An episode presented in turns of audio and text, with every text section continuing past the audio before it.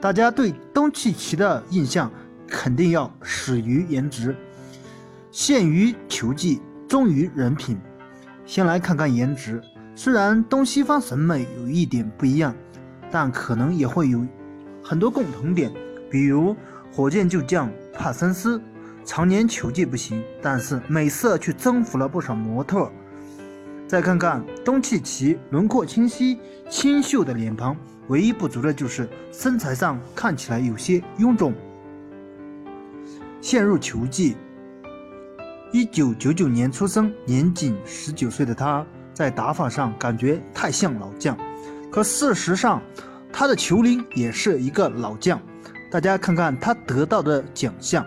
一七年欧锦冠军，一八年欧洲联赛冠军，西甲冠军，西甲 MVP，欧冠联赛 MVP，最终四强 MVP。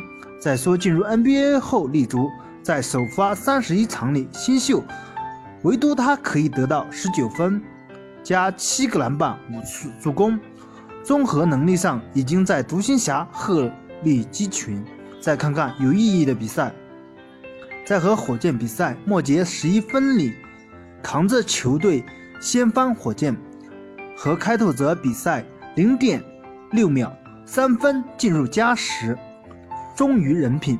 想必在 NBA 有两种人，招黑的体质最明显的就是勇士队的格林。敢说喜欢勇士队，也未必一定会喜欢格林，就因为在赛场上的争议太多。还有一种就是招人喜欢的类型。东契奇想必一定会上榜，打法不脏，而且技术一流，人品还好。有多少人因为与勇士比赛一个细节，从路人转为粉丝？事情还要从东契奇持球进攻说。格林防守上篮不进，但是东契奇已经飞出场外，撞到了一个小朋友。起身的东契奇上演摸头杀，询问小朋友的状况。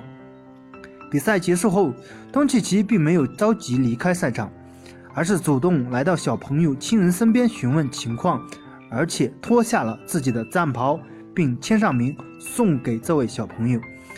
看到这一幕，只能说太暖心了，并且在勇士主场圈粉，并不是很多支持独行侠。